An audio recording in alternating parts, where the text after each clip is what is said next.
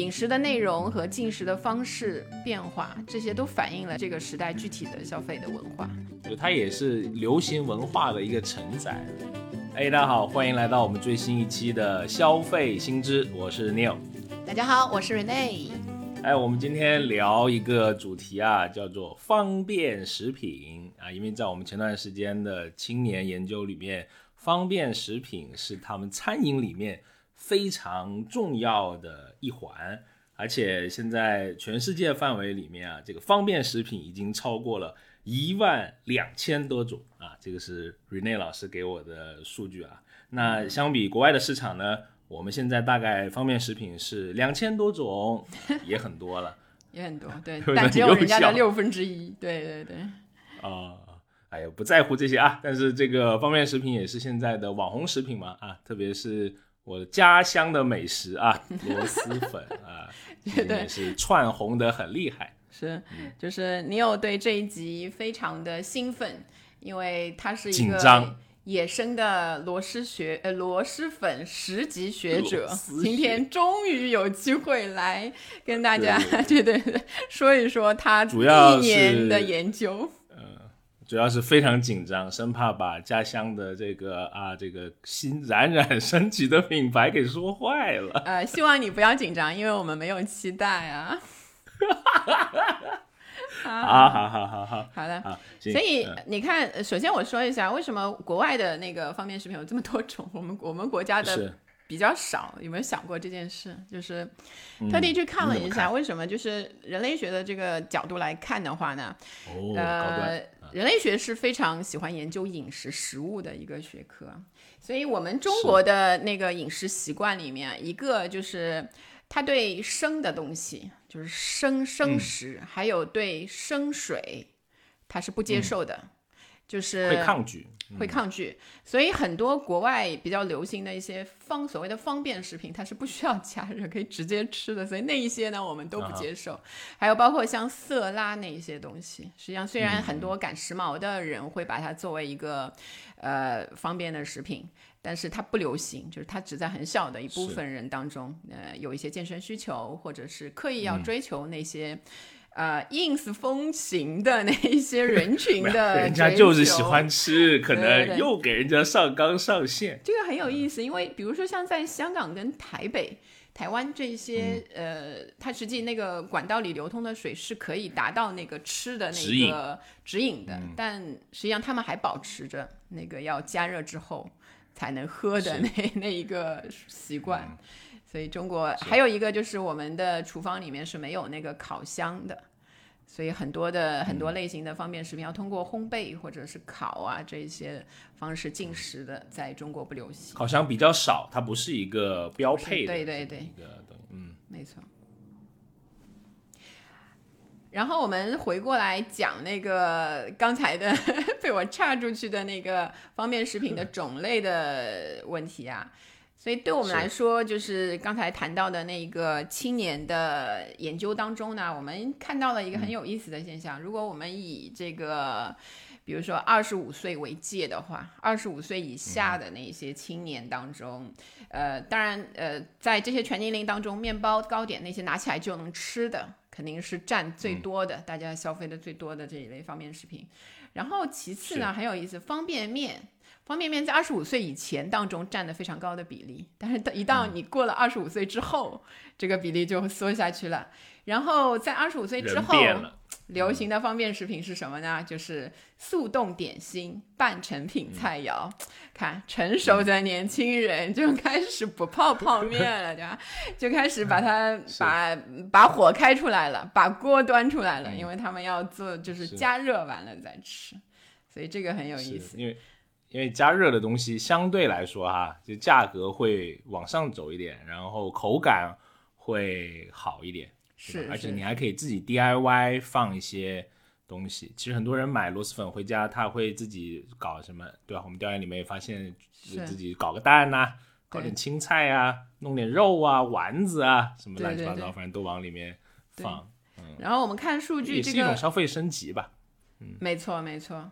就是你刚刚提到的这个螺蛳粉，实际上螺蛳粉在那个我们的研究中间，在年轻人当中，包括就是二十五岁之前和之后，都还占的比例挺高的。就是在、嗯呃，尤其是在疫情，疫情作为一个对对现象级的一个东西。对，所以呃，现在话题就到了那个尼欧 的身上哦，啊。紧张。作为一个嗯柳州的人，对对对，您您怎么。您怎么看待 这个螺蛳啊粉遍地开花、这个嗯产业特别旺的那一种现象呢？啊，我说一点独特的观点啊，那种网上的大陆货我们就不聊了啊，对吧？嗯嗯，我觉得是这样子啊。我们先说一个数据吧，就给大家看一下这个螺蛳粉到底的有多火啊。就是它在去年二零二零年，它整体的销量是超过一百零五亿的，还挺大的。就是这么一个单一的一个一个类目吧。对啊，它已经成为柳州这个城市的它的一张新的城市名片了。因为不知道大家对柳州有多，嗯可能没有多少人会不太了解，不太了解。不太了解啊，因为我们还是一个少数民族地区的这么一个边陲的工业城市啊，但是它是全国五大的汽车城之一啊啊，因为我们家之前旁边武陵其实就在我老家的哦，就著名的武旁边林对吗？啊，武陵，了解了对对对，我们小时候经常去武陵去踢球啊，能去武陵踢球，那都是我们小孩之间至高无上的荣誉，因为说明你水平还可以，因为那里的球场是真正的足球场啊，工厂在我们那一带是呃也挺有名的啊，嗯，感觉螺蛳粉是一个好像空降到我身边的一个食物。嗯，那就是刘老师作为一个野生的 螺蛳粉的实际学者，嗯、能能能说说看，这个螺蛳粉它到底是怎么来的？就是它是不是一个传统的食物啊？呃，它不是一个历史特别悠久的食物啊，就是它没没有从三国开始，柳州人就吃螺蛳粉，没有那么可怕。呃，但是我觉得它跟柳州这座城市还是很息息相关的。首先，像我刚才说的，柳州是一个工业化城市，有很多的产业工人，就蓝领工人。嗯，那柳州人吃螺丝这个东很久了，可能有上千年的历史了，因为我们那有一个。有一个原始人的这么一个发掘的地方，里面就有人就开始吃螺丝了。就啊为了证明，就把原始人也搬出来。啊，对对对，真的，对，他是在八几年的时，呃，就街头巷尾很多卖螺丝的店，在在柳州啊很久了，这这个历史挺挺挺长的。你也有吃嗯，过？它是个街，有有，当然有，当然有。那大排档是吗？的这个那个卖螺蛳的店，你的意嗯思是？也不是，就是小摊摊点，就像上海卖馄饨那种小摊儿一样。啊摊贩。嗯，对对对对，那八几年的时候呢，就是这些产业工人就突然不知道为什么有那么一段时间，那觉得是这个螺丝不顶饱啊，对吧？他们要更好多的像很麻烦吧？吃螺丝这还要个东西对，还要做，也是一种享受啊，嗯啊，对对对，那是一种享受。那他咱们就突发奇想，就觉得哎，我我希望吃饱一点，对吧？吃好一点，那他就把米粉放进了螺丝汤里面去烫，然后再加点青菜啊，这是最早最早的我听到的啊，螺蛳粉的呃由来。第一个吃的吃这种方式的人，真的是太有那个 想象力了啊！是吧？又能吃得饱，又能吃得好啊！所以，因为他已经买了一碗螺丝了，它是有肉的，那这个粉里面就是没有肉的，它只有这个螺丝汤。所以，为什么这个比较老派的螺蛳粉里面是依然还是不放螺丝肉的啊？那它它有这么一个小小的故事的来源。那刚刚讲到武陵，其实呃，因为我就生长在这个我们叫工业区家属区里面。呃就很多厂，我们家附近是什么肉联厂、面粉厂、钢圈厂、工程机械厂，还有这个武陵是啊、当时衣也很多很多上海的，对，很多上海的工程师也到武陵，所以我的家属区里面也很多上海人，哦这个很好玩的这么一个 mix 的这么一个空间啊。那我们小时候很喜欢去武陵去吃这个螺蛳粉，嗯，就跟很多工人在一起吃，就他们可能刚下流水线或者怎么样啊，一个我印象里面还是一个很欢乐的一个场景的，因为他们不只是吃粉，还会去点嗯卤菜，因为螺蛳粉只是它一个引流的项目，它更多盈利的是，它会、呃、电商思维啊，它会卖很多的卤菜，就是什么卤的猪脚啊、鸭脚啊、鸡脚啊、什么猪尾啊、猪尾巴啊，什么这些。还有一些炖品，什么炖猪脑啊，炖乱七八糟什么糖水啊，什么，它是一个综合产业。最好吃的那个？附近的周围，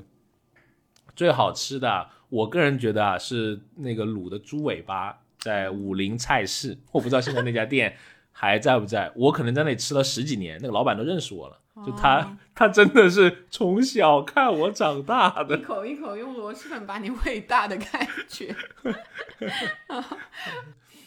就是非常非常街头、非常市井的一个食物，并不是什么网红猎奇的食品，它是人民生活中，它为了提，可能也是一种提升生活品质啊，因为你也有吃得饱嘛，不仅仅是说一碗螺丝，你得有一些呃人民的智慧把它创新出来的这么一种食品哈。那它突然变成网红，其实我也蛮那个错愕的，嗯，但也很骄傲啊，就是觉得哎，好像留家乡终于终于有一种呃东西被人知道，对，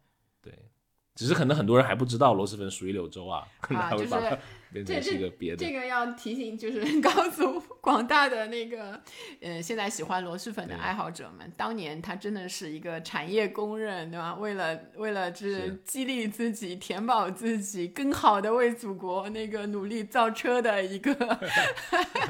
动力啊！你们现在要认真的也也也没有那么艰苦朴素，就是一个广受人民群众喜欢的这么一个街头美食吧。啊，只是大家觉得，哎，螺蛳粉怎么会突然冒出来？我觉得跟它的工业化也是嗯息息相关的这么一个东西。因为其实广西有很多的米粉，其实最先火的是桂林米粉。啊，因为桂林天山水甲天下嘛，它的知名度会更高。因为故乡的食物都是我们这种漂泊在异乡游子的什么乡愁嘛。就我到了每个城市，我都会尝试去找有没有螺蛳粉吃啊。就比如说吃啊，你看我这个乡音都出来了。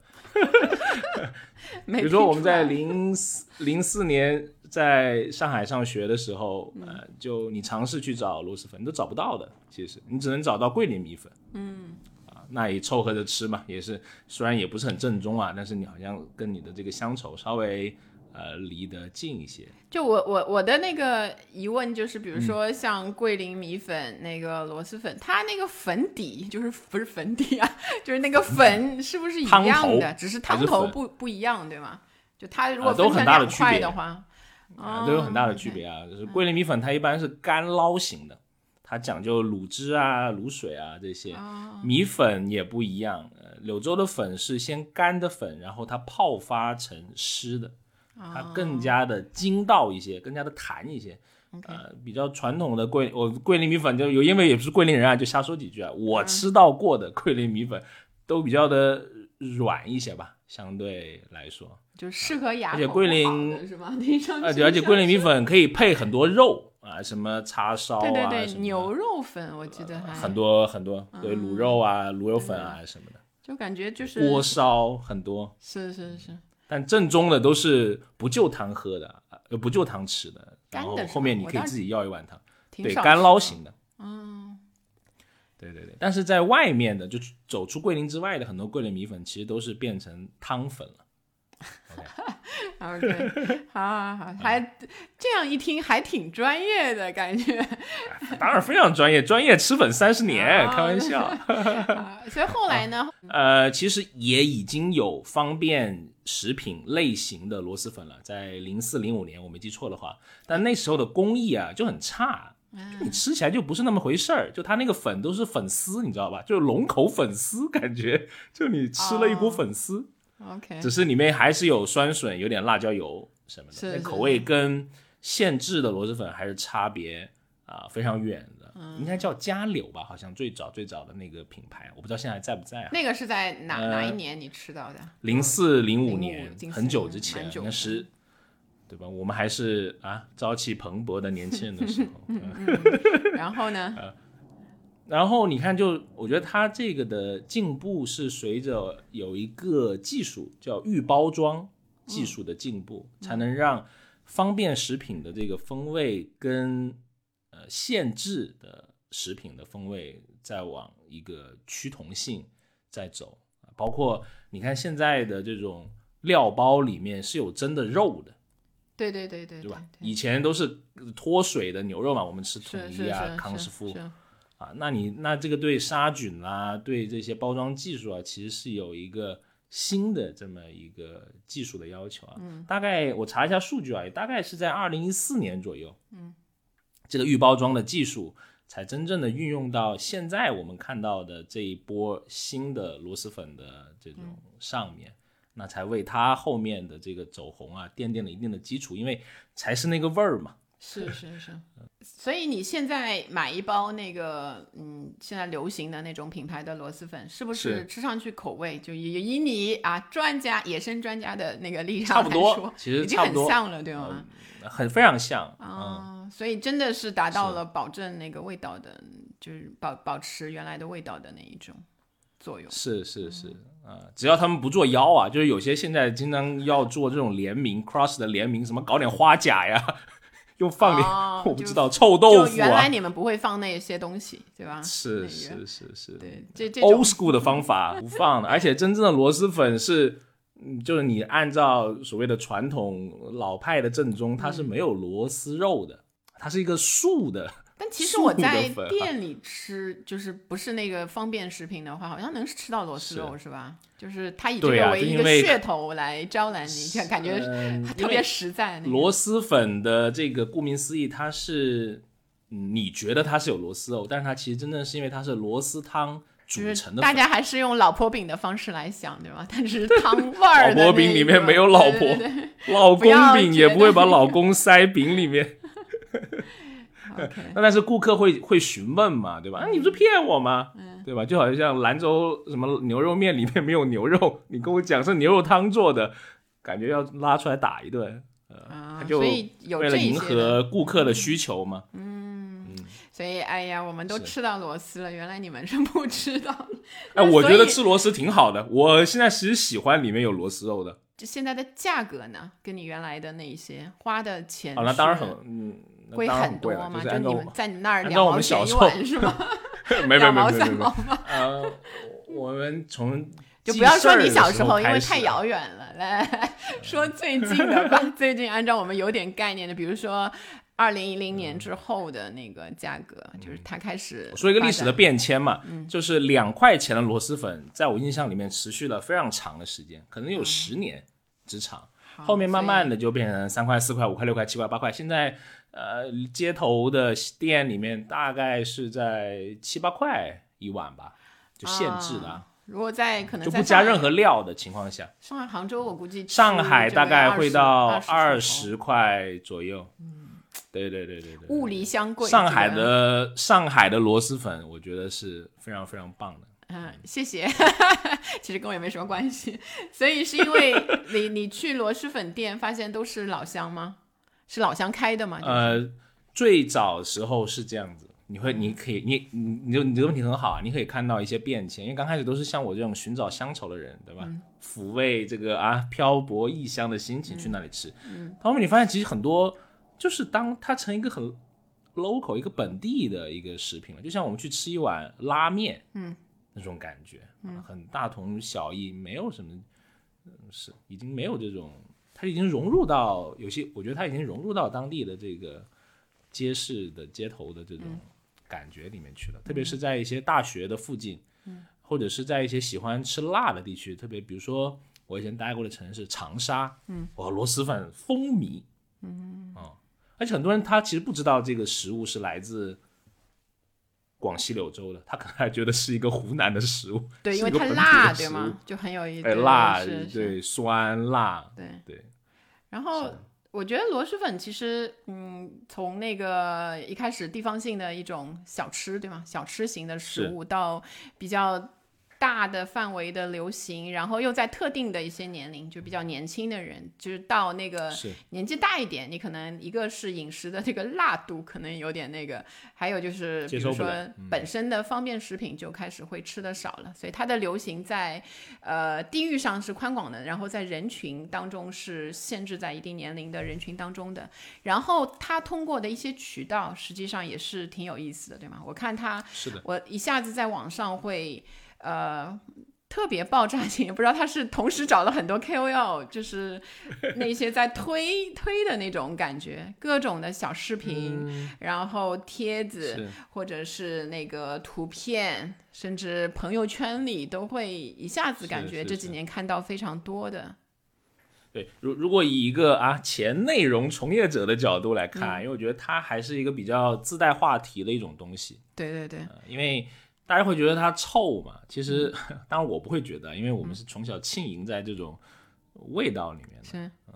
而且它的那个臭其实不是那种的臭啊，就是就味味道有点重，因为它有酸笋在里面。那当然，它在呃这种社交媒体里面的有一个猎奇性，是是，就好像最早什么老人 老老人吃什么是挪威吗？什么最臭的什么鲱鱼罐头对对对对对这种来还有人就是以知乎为代表、什么豆瓣为代表的平台的网友，对吧？去试一下，说描述一下有对多多多丑那个。对对对对，然后刚开始我记得，呃，刚开始跟螺蛳粉相关的内容都是这种猎奇性的，是，就什么吃了一碗屎什么之类的啊，哎，奇怪我要给你打那个，好好说，呃，是类似嘛，就是猎奇性嘛，就是我吃了一个很臭，但是呃后面觉得哎。就就跟臭豆腐可能有点异曲同工之妙啊，对对对但它其实那个味道又不是臭豆腐的臭了，只是你吃起来还是挺鲜爽的这种是的感所以。很有意思。就是即使以那个螺蛳粉来作为一个呃例子的话，你都可以看到。食物是一种我们可以拿来思索，然后谈论，然后把它概念化的一个东西，就是方便食品作为食物的一个，就是现代食物的一个分支嘛。实际上，一个是我们对食物的渴望，它可以充饥，然后又代表了我们对时间上的控制感的一种渴求。因为我们要花更少的时间，然后方便的吃到这些东西。还有一些的，就是你刚才说的猎奇性，就是对方便食品的欲望，不仅仅在于它帮我们节省时间，带来口腹之欲，而且也是因为它满足了我们在消费心理上很多错综复杂的，包括要发朋友圈，要显示出你见多识广，然后要跟别人保持一致。所以说，这些类型的食品的消费才会带来快乐的感受。哎呀，你说完这些，我感觉我输了。你是不是在背词啊？你这个在 battle 里面这种行为哎就是是就是背词等你，那个你是属于那个叙述啊。敢不敢 freestyle？好，我然后那我要讲一个定义了，哎，小知识点，没有背过吧？我觉得啊我我觉得你说的特别好，就特别我很喜欢你说那一句，就是你说是它是一个可以被定义、可以被概念化的这么一个东西。嗯就食物不仅仅是食物本身，它其实承载了呃一些经济学上面的东西，还有一些人类学上面的东西，甚至一些社会学上面嗯的东西。它会随着这个时间和空间的转变，嗯，它衍生出来不同的定义。比如说我刚刚说的，之前呢，因为技术不好，你只能做那种不好吃的味道。啊是那后面这个技术上来之后，因为之前小作坊里面的保质期只能做十天的，对对对。你在淘宝最早最早能在淘宝买到那种所谓的什么本地螺蛳粉，就只能有十天，就是很 low 的那种包装，慢慢才有那有工业化的城市的基础，它搞这种工业化就很快嘛。五菱一直生产螺蛳粉，在疫情的时候也是刷刷的啊，对对对，口口罩螺蛳粉就是副啊业式造车的感觉，对对人民需要什么它对对对，就造什么五。菱就造 车，就很快，就因为你有工业化的基底嘛，你能够标准化定义一个东西，还是挺快的。当你有一定的成熟的技术，能够面向这个更广大的市场，首先你得有市场嘛，对大家需要这个这个这个东西，而且刚好碰上社交媒体的流行，以及再碰上特定的疫情的这个时候，人们对这种，我是觉得啊，对这种高热量。辛辣的它对主食的蛮对对对呃主，食碳水嘛，其实螺蛳粉就是一大碗碳水。就是对对按照健身的理念，它对，按照挺挺增肥的啊，没有没有那么没有那么那个啊、女孩子不要因为说哎呀我想吃点素，吃完螺蛳粉，其实热量挺大的。你可以看看那个配料表，那就是野生减肥专家那个刘老师要提醒大家了啊，螺蛳粉虽好，不要一天吃八包，那个、也不能 贪吃啊。对对对在进行第三十九次减肥，啊啊，说了很多螺蛳粉了啊，就是不要让大嗯家以为我们除了螺蛳粉之外，没有吃过其他的新型的东西，对吧？其实我们还是有点东西的，就是我们还特地去看了一下，包括回忆了一下自己吃过的各种新的新类型，就除了方便面啊、什么速冻饺子啊这种不值一提，对吧？对就是就是我们就比较比较那个粗暴的分为两种，一种叫什么传统型，一种对对对叫什么创新型嘛对，对对。对吧？我还我还在传统型里竟然看到了压缩饼干，压缩饼干，哎呀，特别 传统。对，创新型的，就是比如说像螺蛳粉是一个代表，然后我我我看了一下，竟然还有各种什么串串，呃，当然还有自热火锅，自热火锅现在已经是比较流行的那一些了，还有各种酱，对，什么自嗨锅，对，对这呃，考你一个啊，自嗨锅，你知道那个自嗨锅的代言人是谁吗？看你有没有跟上流行。不知道，嗯不知道，我就知道你不知道，虞书欣，虞书欣，不知道吧？他听完这个名字也是一脸的那个，哎，自己回去查一下查一下。然后他他这个很有哦意思，我提出来说是因为他的那个 slogan 就叫一个人嗯就吃自嗨锅，就是你想，他实际上代表的螺蛳我粉，我 就是合肥嘛，就是 合哎肥，这个谜底好，啊 苦一苦一，我我我我我在想，就是因为之所以他会有这样的一个，他切中了年轻人，比如说他的一个社交会比较窄，他待在家里，所以一个人的机会会比较多，而不是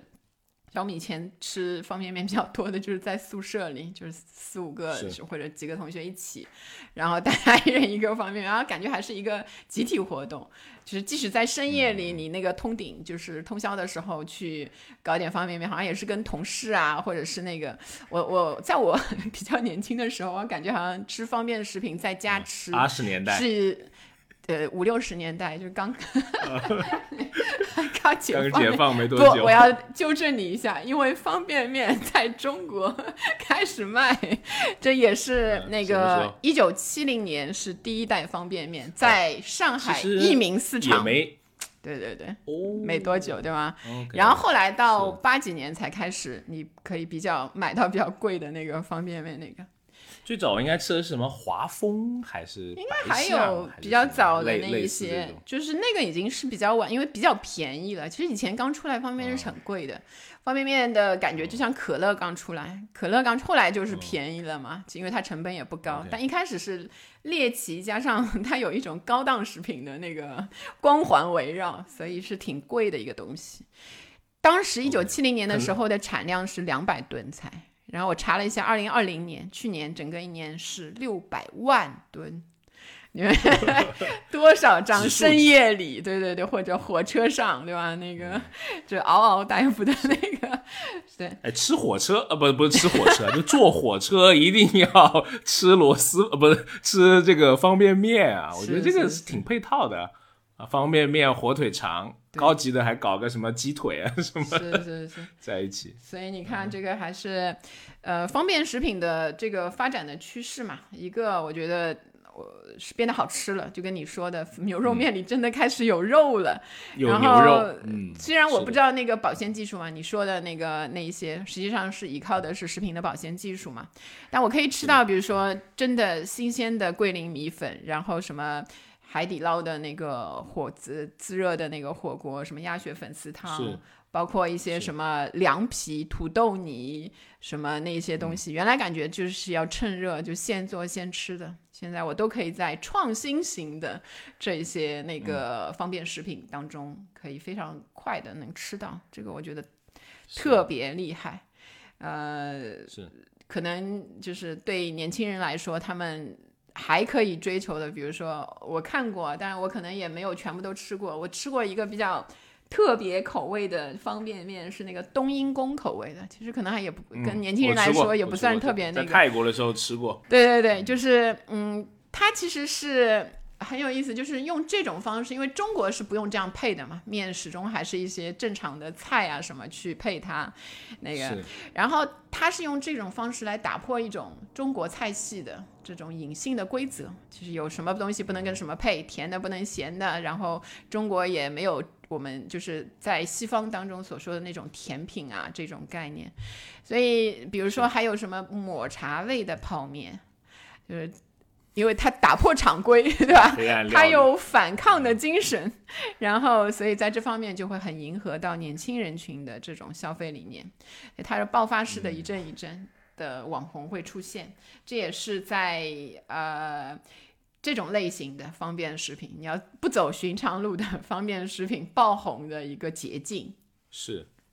是，就不只是这种高热量的，也看到一些健身类的，什么即食的呃麦片啊，什么什么王饱饱啊，什么什么水果麦片啊，类似的吧对对对。或者是一些代餐粉啊、代餐奶昔啊，我觉得它也可以归到来这个打开就能吃。的东西。对，嗯，代餐是一个很很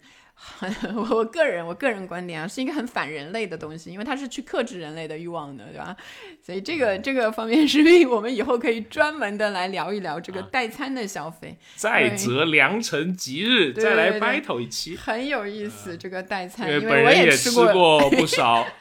对，本你怎么人需要也吃？你身材那么美妙，哎呀，不要这样说，这个百尺竿头。所以，所以你看，就是不管男男男性、女性不同的年纪，对吧？其实大家都在消费一些这个方便类的食品。那就是我们我刚才说的啊，要是要讲一个小知识点，到底什么是我们？定义上的这个方便食品呢？先有一个嗯定义是在那个一九八三年。美国农业手册上的一个定义啊，就是比较早的这个，凡是以食品加工和经营代替全部或者部分传统的厨房操作，比如说洗啊、切啊、烹调啊这些，他都帮你干了 一些的食品，能够缩短厨房的操作时间、节省精力的食品，它都叫做方便食品。它其实就是你花的时间能少，它就把它定义成方便食品了。然后在我们这一边，们我们国家怎么？对我们国家呢是这样的，就是也是经过加工包装，并且通过杀菌，便于在常温下和一定时间内保质、保鲜、保持营养，便于贮存、运输、携带，不需要处理，或者是只需要短时间的加热处理就可以食用的食品，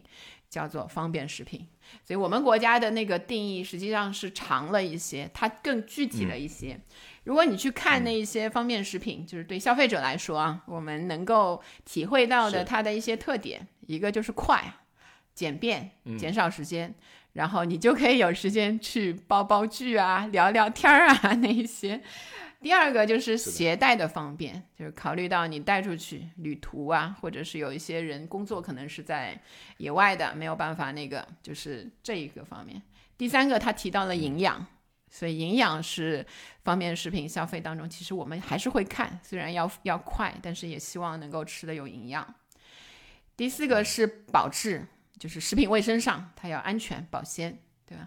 第五个是第五个，他提到了一个前面就是美国我们还没有提到的那个特点，就是价格要合理，价格要合理。大多数、绝大多数的消费者应该是消费得起的。所以你看，现在嗯我们能够流行的，基本上它虽然只是一个定义上引申出来的特点，实际上也是一个你在就就最后一点可能要打打一个小小的问号，因为其实看到现在不少挺贵的这个呃方便食品涌现出来哈，对，感觉他们是想开辟另外一条赛道，这帮人。你是不是最近也在朋友圈里看到有人晒那个特别贵的水饺？某厂家 就是中中薛高旗下的叫叫什么李相国，李相国哦李李因为我看到理想国李相国李相国，李相国大象的象，理想国是另外一个出版出版的那个，哦不要搞错了，是谐音梗，谐音梗。啊，我以为是联名呢。就是我我看我一看就知道，因为他一开始出来就什么水饺中的爱马仕，就是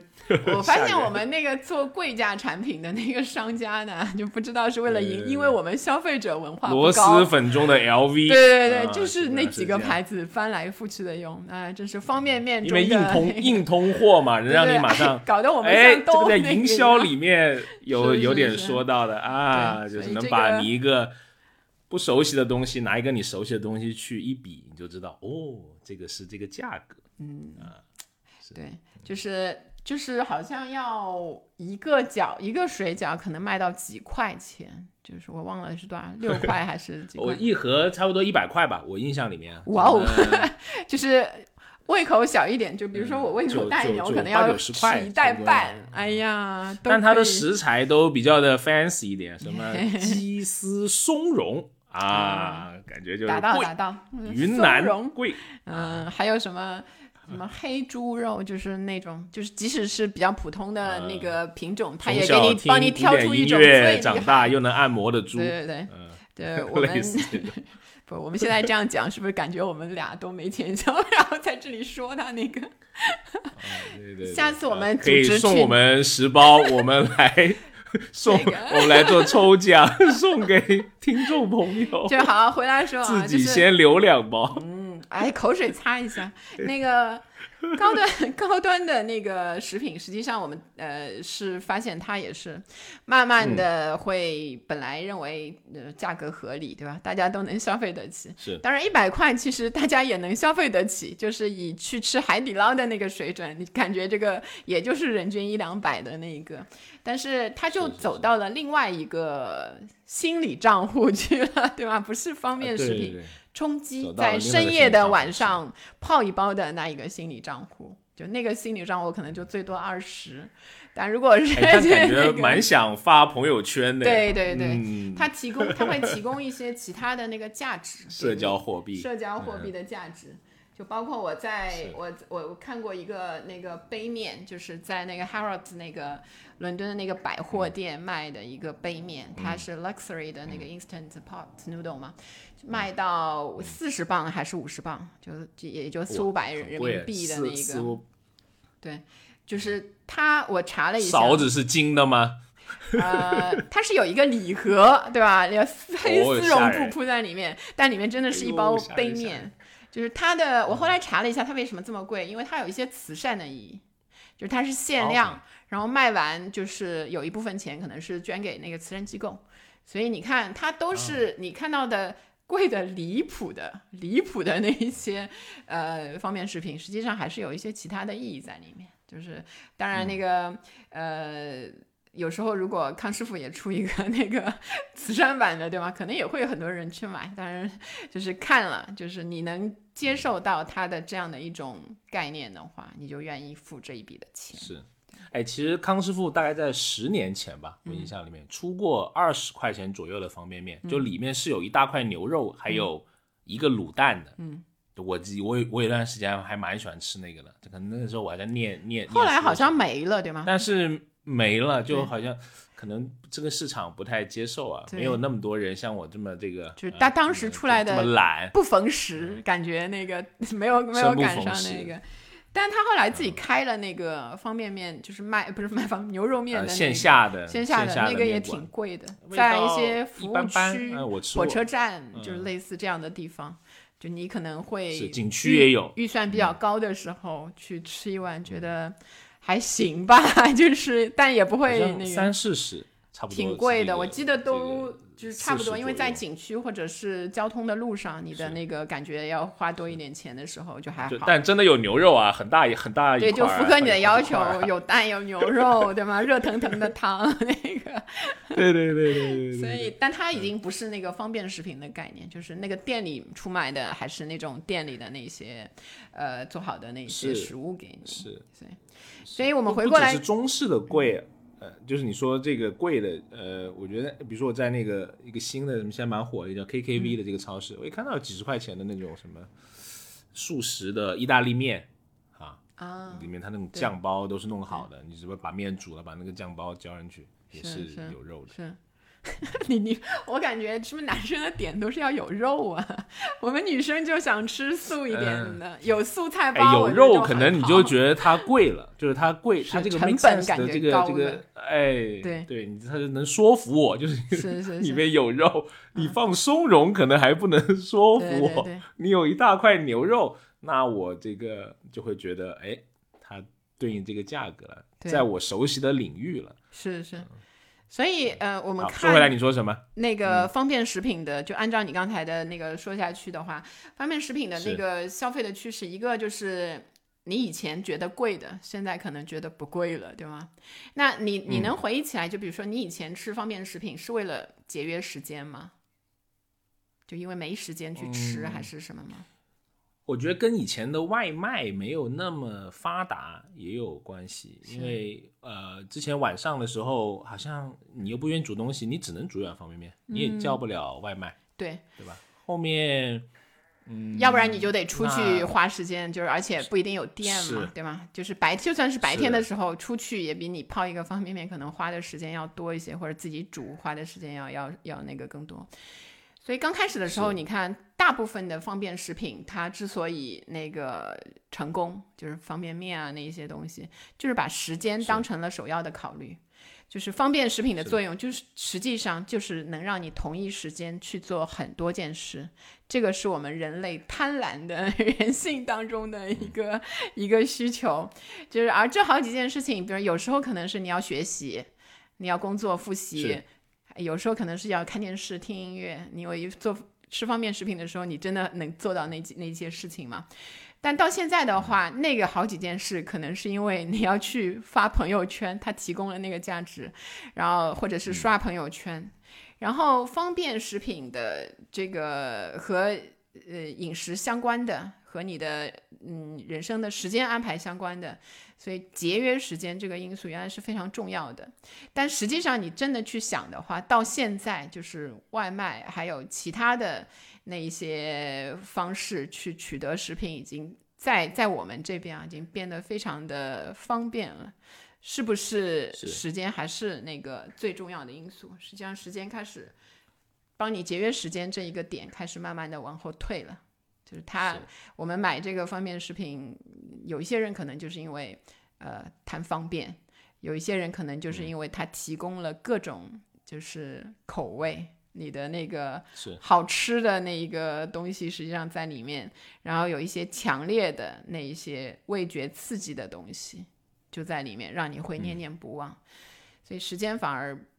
推到后面去。这个这个是方便食品，我们有时候可以花一个小时去做，花半个小时去做，你不需要很方便，就是我不需要你那个五分钟就立刻能吃上，我可以等了。所以你看，虽然它叫方便食品，对吧？你你这个说的挺有意思，所以说之前那种传统的，比如说我们就叫方便面吧，嗯其实它在呃外卖补贴非常疯狂的那个时候，比如说在一五一六年的时候，其嗯实它的市场空间是被很大的压缩的，是是，因为你吃一个外卖十块钱左右啊，因为你有补贴嘛，对。啊本来二十块钱的补贴十块，那十几块，那可以你吃一个方便面，这个价格就没差多少了，那肯定更愿意吃更丰富的嘛，那它这个销售额就下滑的呃挺厉害啊，对，就连续几年都。呃，出现下滑，所以有时候人们就会说这是饿了么打打败了康师傅，在那几年。是是，后来就是我我记得是一八年的时候也是就是是。停下了，后来它就又开始上升了，因为疫情的那些关系嘛，就外卖就是。被被而且外卖的补贴也开始减少嘛，那是。就出现了一个新的我们叫做呃价格的这种空白带吧，嗯。比如说十五到二十块钱左右的、啊，那才给了新的，比如说螺蛳粉啊，或者类似的什么自嗨锅啊这对。些新形态的啊，里面有有点肉啊，有点菜的这种，哎，你也感觉是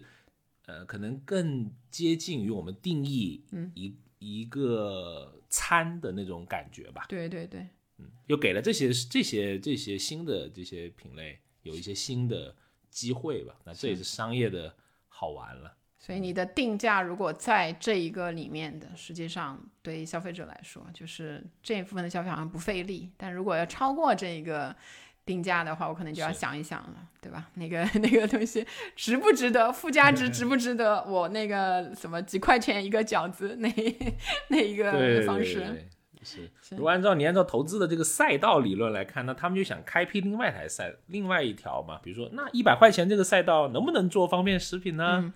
对吧？哎呀，投那么个五百万先试一试，也不知道。没错，就是对于很多人来说，就是吃东西不仅是为了饱腹感，嗯而且是想表表示自己的某一些生活态度，尤其是吃一些非主流或者是新的一些出来的那些食品的，他愿意去尝试新类型食品的那些人群，他会觉得这是一种呃对自己的一种解放。就我是解放天女，我不跟你们吃一样，不是吃方便面，我去吃一个，呃，什么吧，我现在也想不出来。比如说粉红色的方便面，对吧？那个或者是墨鱼面，就是类似这种，跟你们普通的不一样。一个是他可能追求的是一种，另外一种就是小确幸的感觉，就是方便食品带来的这种小而确定的幸福。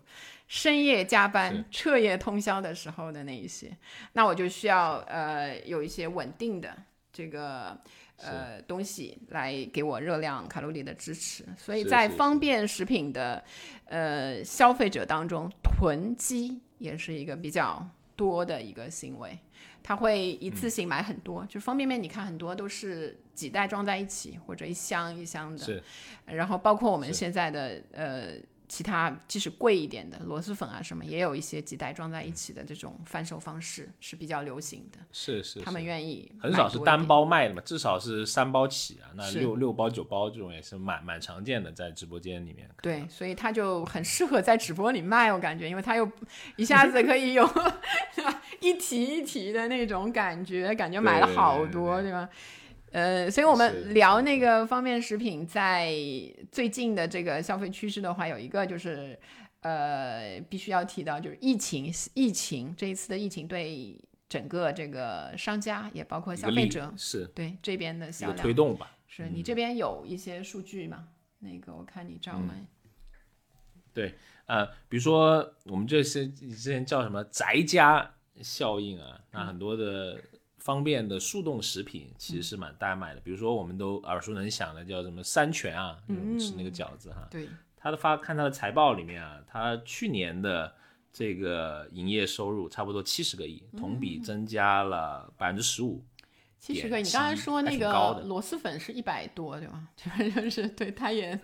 就都都是，但那它是整个它它是一多家一个厂家嘛，这个是一所个企业嘛。以对一家那个那个三全是一个更大的，是是是是一个更大的一个厂家了、啊。它的这个饺子还是挺好吃的，好像也有挺贵的饺子，就里面也是一些肯定没有那个贵，那个你知道外面还有一个大箱子给你包泡沫箱里面还有那个摄氏多少度的干冰在里面 给你保温。吓人。所以你买了还是什么？没有，我看人家，就我很可怜的在网上看了一个人家的开箱视频看人家开箱，哎呀，啊，再来留下一滴主辛酸求守护。啊，听听听。好，然后对，还还有一个卖那个呃那种快餐类的，就是那种食品的安井吧，我不知道你知道吗？就它它其实也是速冻类，也有速冻类的那个对食品。对对对。对。对，你有时候在比如说呃，我们在一些全家或者是在超市特别多其实超市会看到哈，就你在我们叫什么微波炉叮一下就能够吃的那种是。饭对对对，什么之类的，它也大涨啊，它它那个二零二零年它营收也差不多是七十个亿，涨了百分之三十多呢。哇塞，都是都是这个就是近百亿的那个大厂，嗯。就是方便食品养活了好多那个，对对对，你手中的一碗方便面，对吧？人家股票那个升好多，嗯，那也那也证明人们在对于时间的渴求，对吧？就是呃懒，一方面是这个对时间的渴求，那另一方面很矛盾的，他又想是尽量的能够体验更好的生活。是。我觉得这个还挺有意思，就是你会 DIY，就方便面应该是拿水一冲啊，传统就是这样，但现在你还得开火煮，对吧？得放蛋、放鸡蛋，所以呃，说说说正经的，说回刚才那个很贵的那个高级食品嘛，高级方便食品嘛，实际上我看呃消费的比较多的，在我的可 可见的圈子，我可能圈子比较狭隘啊。就还是互联网人，比较高端。互联网人就是一个是加班比较多的互联网人，就是消费的还挺多的。我不知道他们是也是一种就是体验型的消费，还是真的就觉得它好吃，因为他的时间可能真的是比较少，然后他可以花更多的一些钱。去购买，就比如说昂贵的一些精英饮食，我们说的松茸、鹅肝，呃，什么鱼子酱啊，什么白芦笋啊，类似这些被加在那个普通的方便面的方便食品当中的时候，它那个附加值就产生了，就觉得呃，一个去消费的可能本身还是要。有点钱的人，就是你会，呃，你会认同那一个价值，但只是因为没有钱，你没法去那个餐馆，可能花个两三小时去吃这个。但是在平时被你作为一些特别本来应该是很平凡的那种方便食品的消费的时候，反而这种落差就会让你感觉这是打破常规的一种创新方式。恰恰也契合了互联网人，我觉得共通的一些特性。他就希望，就他不追求那些 fine dining，就是你去餐馆的那些仪式感。他他也知道那些东西啊，就是还挺那个有仪式感的。所以我把它就就把它放在那个水饺那些普通的那些家常类的饮食里面。所以，慢慢的也算是这一类食品的一种本土化的趋势，被加在这一类的当中。所以我现在煮那个螺蛳粉，我都听莫扎特，有时候又听巴赫，就感觉把这个灵魂注入了这碗粉里面。对，那只螺螺蛳养的时候，螺蛳养的时候，可能也是听巴赫的，在你的肚子里 完成了音乐。好了，不扯了，真是。那但是，哎，我觉得，呃，你刚刚说一点，我我挺认同的，就是他们会追求一种生活上的质量的这种东西啊。那你看现在不光是新国货了，像老牌的一些，嗯，比如说肯德基吧，肯德基也在出。啊，这种所谓的方便食品，肯德基也卖螺蛳粉，虽然说味道，哎，我听过，哎，对，但是我没有机会。我觉得，我觉得他是我，但我知道他只能外卖，因为在店里是味道只能外卖了，对吧？在那煮人要爆炸了那个。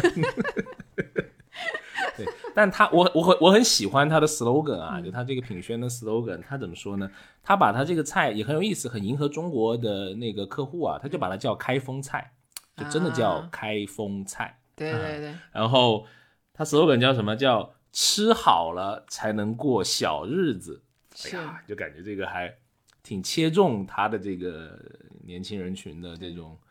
呃，就是你你这个如果用那个人类学的那个视角来看，又能看到，你比如说饮食的 这些，从一开始，比如比方那个他只售卖。那个美国文化下面的那些快餐，饱腹感，对对，到了这边之后，就是你就会发现，嗯，他也开始做那些本土本土化的那，即使是那个方便食品，他也做，他也 紧抓住现在的流行来来做，是是是，而且而且还升高到。吃点好的方便食品，跟你过好日子，给你做一个 link。对他，他有做过研究，就觉得来的人缺 啥，你知道吗？缺啥我就给你欢迎肯德 基也给我们投送啊，就送几包什么新出来的，看到他们又出什么什么什么鸡丝什么汤还是什么鬼东西。就两位饥饿的主播在在线求。好，我们也应该那个一下啊，就是，所以从那个方便食品往高端化走的那个趋势来看，我们看那个消费升级，实际上在各种的商品维度上都在出现。嗯，不是说你啊，昨天能够去餐厅吃一个，比如说五十人均五十的，你今天回来吃那个方便面，你就是那个消费降级了。实际上，在我们的社会的那个发展进程当中，食物这个一总是基本上都是在那个升级的那个过程当中的，包括那个你的愿意花的钱，然后你注重的那一些因素啊，比如说健康，你可会开始原来在吃方便食品的时候，我记得一开始的时候那个呃方便面会都会。写出那个非油炸，现在好像也不太有人，包包括那些膨化食品的。对，特别有一家叫什么五谷道场啊，但它一直没火啊。感觉没有这个我知道哎，对对对，是没有那么火，就不会像康师傅统一这么这么火，他就一直坚持什么 非油炸。对对，所以康师傅的这个素的方便面是在去年的三月二十号，实际上是一个比较好的时间点，他在那一天上线了一个全素的方便面。然后之后呢，就消失的无影无踪。你现在无影无踪。对，我不知道，我我回头我再去搜一下。可见就是，呃，走纯素这个纯健康风格的，也呃，就是它是一个概念，但是玩的这个方式、销售啊，包括设计的这个方式，可能还是再需要斟酌一下，才能更好的打到年轻的。毕竟消费的这个也说明。大家对这个食材的这个成分的不了解，其实应该出低碳水方便面才是真正的能够减肥人群需要的。其实肉没什么关系，低盐低碳水方便面啊，希望有厂家能做，就是就是。好的建议还是希望大家那个 真的要减肥，还是不避免这种高热量的食物。不是，你这个就跟那个 说，有时候还是想吃嘛，是还是想吃，就是就是反复减肥人群的那个反复减肥的，还可以录一期这个减肥人群的消费指南啊。想要听的请扣一，就是。听完之后，可能就真的会进入反复减肥的这个人生漩涡之中。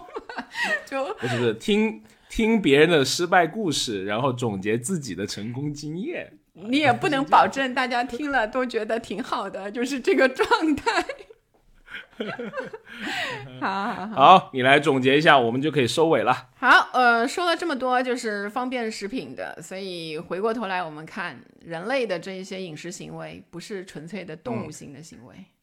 就是饮食的内容和进食的方式变化，这些都反映了这个我们这个时代具体的消费的文化，同时也是代表着整个大时代的变迁。所以你在微观的时候，你可以看那个具体的哪一些食品抓住了当时的热点，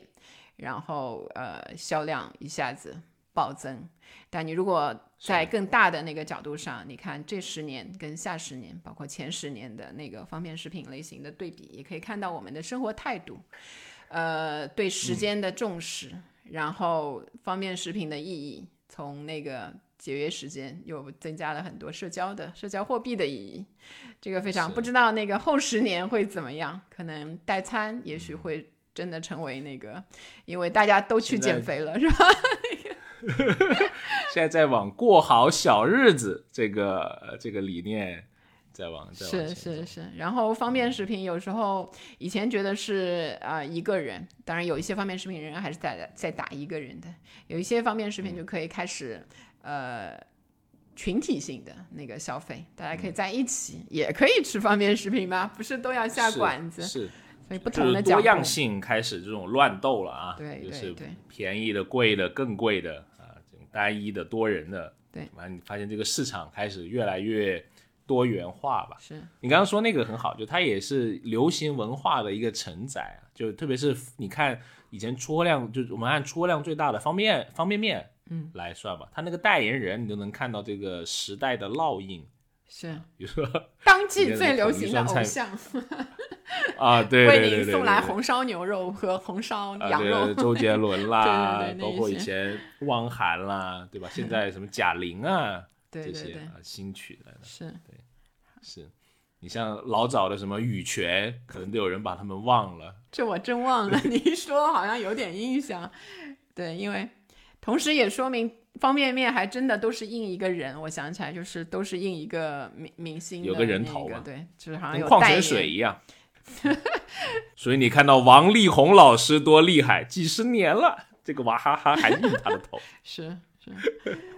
唉，有些不挡不挡，对对对，好，那我们这一期聊这个方便食品就到这里。如果你有关注消费相关的新趋势、新数据，想听一些哎呀市面上比较少有的这种啊 幽默又深入浅出的啊分析消费相关，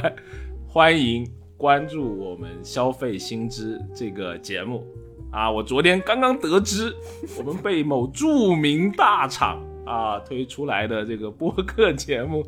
我们上了热门。哎呀，虽然也没几个播放量，